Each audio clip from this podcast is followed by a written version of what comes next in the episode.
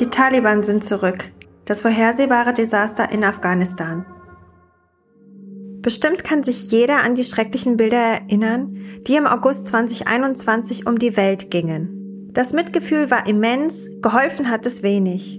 Ein Jahr nach der Machtübernahme der Taliban könnte die Situation für die rund 40 Millionen Afghaninnen im Land kaum schlimmer sein.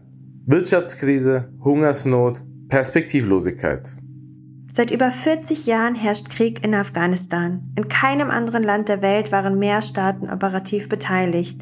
Allein in den letzten 20 Jahren waren es 85.